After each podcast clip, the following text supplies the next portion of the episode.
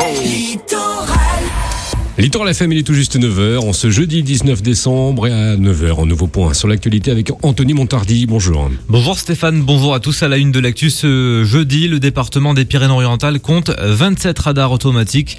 Depuis euh, plusieurs mois, une grande majorité d'entre eux est hors service. En août euh, dernier, nos confrères de l'Indépendant avaient publié une cartographie précisant que seuls 9 radars étaient encore en fonction. Hier, en fin d'après-midi, notre rédaction était avec le préfet des Pyrénées-Orientales lors d'une opération de police route. Écoutez. Là, vous voyez la, la, la, répression, mais aussi la prévention. Nous voir sur un contrôle, ça fait ralentir les gens. Donc dans les causes d'accident, la vitesse, le non-observation des, règles du permis de conduire, l'alcool et maintenant on est obligé de dire et les stupéfiants. Vous parlez d'un relâchement des automobilistes à cause notamment des radars qui ont été euh, détruits. Quand est-ce que vous allez les réinstaller? Alors en 2020 évidemment maintenant hein, on va les réinstaller. Il faut qu'on soit sûr qu'ils ne soient pas détruits parce que c'est beaucoup d'argent et on ne veut pas investir de l'argent du contribuable euh, pour que ça soit détruit euh, ou endommagé dans la foulée. Quoi. Donc on veut être sûr que les choses se calment et que les gens comprennent que les radars c'est fait pour les protéger et pas uniquement pour gagner de l'argent.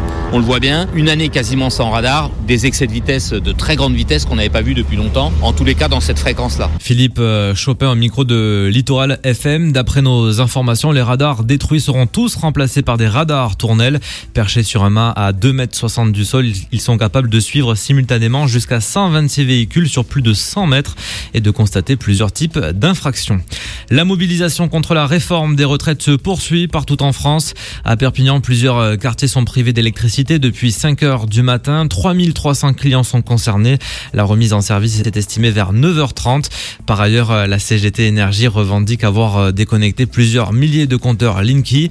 L'objectif, empêcher le pilotage à distance et la réduction de puissance pour les clients qui n'ont pas payé leurs factures. Enedis qui confirme l'information précise avoir déposé plainte. L'actualité, c'est également cette alerte concernant la qualité de l'air. Depuis mardi, le département des Pyrénées-Orientales est en alerte pour la pollution de l'air. L'Atmo Occitanie, l'agence régionale chargée de contrôler la qualité de l'air, a placé le département en procédure d'information après l'arrivée de particules sahariennes.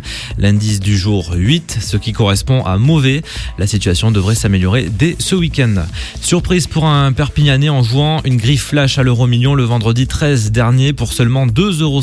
Il a remporté précisément 414 803 euros. Le gagnant qui a tenté sa chance dans la galerie du centre commercial Polygone Nord a préféré rester anonyme. Le foot, on connaît les affiches des quarts finale de la Coupe de la Ligue. Le PSG facile vainqueur du Mans 4-1 hier soir recevra Saint-Etienne.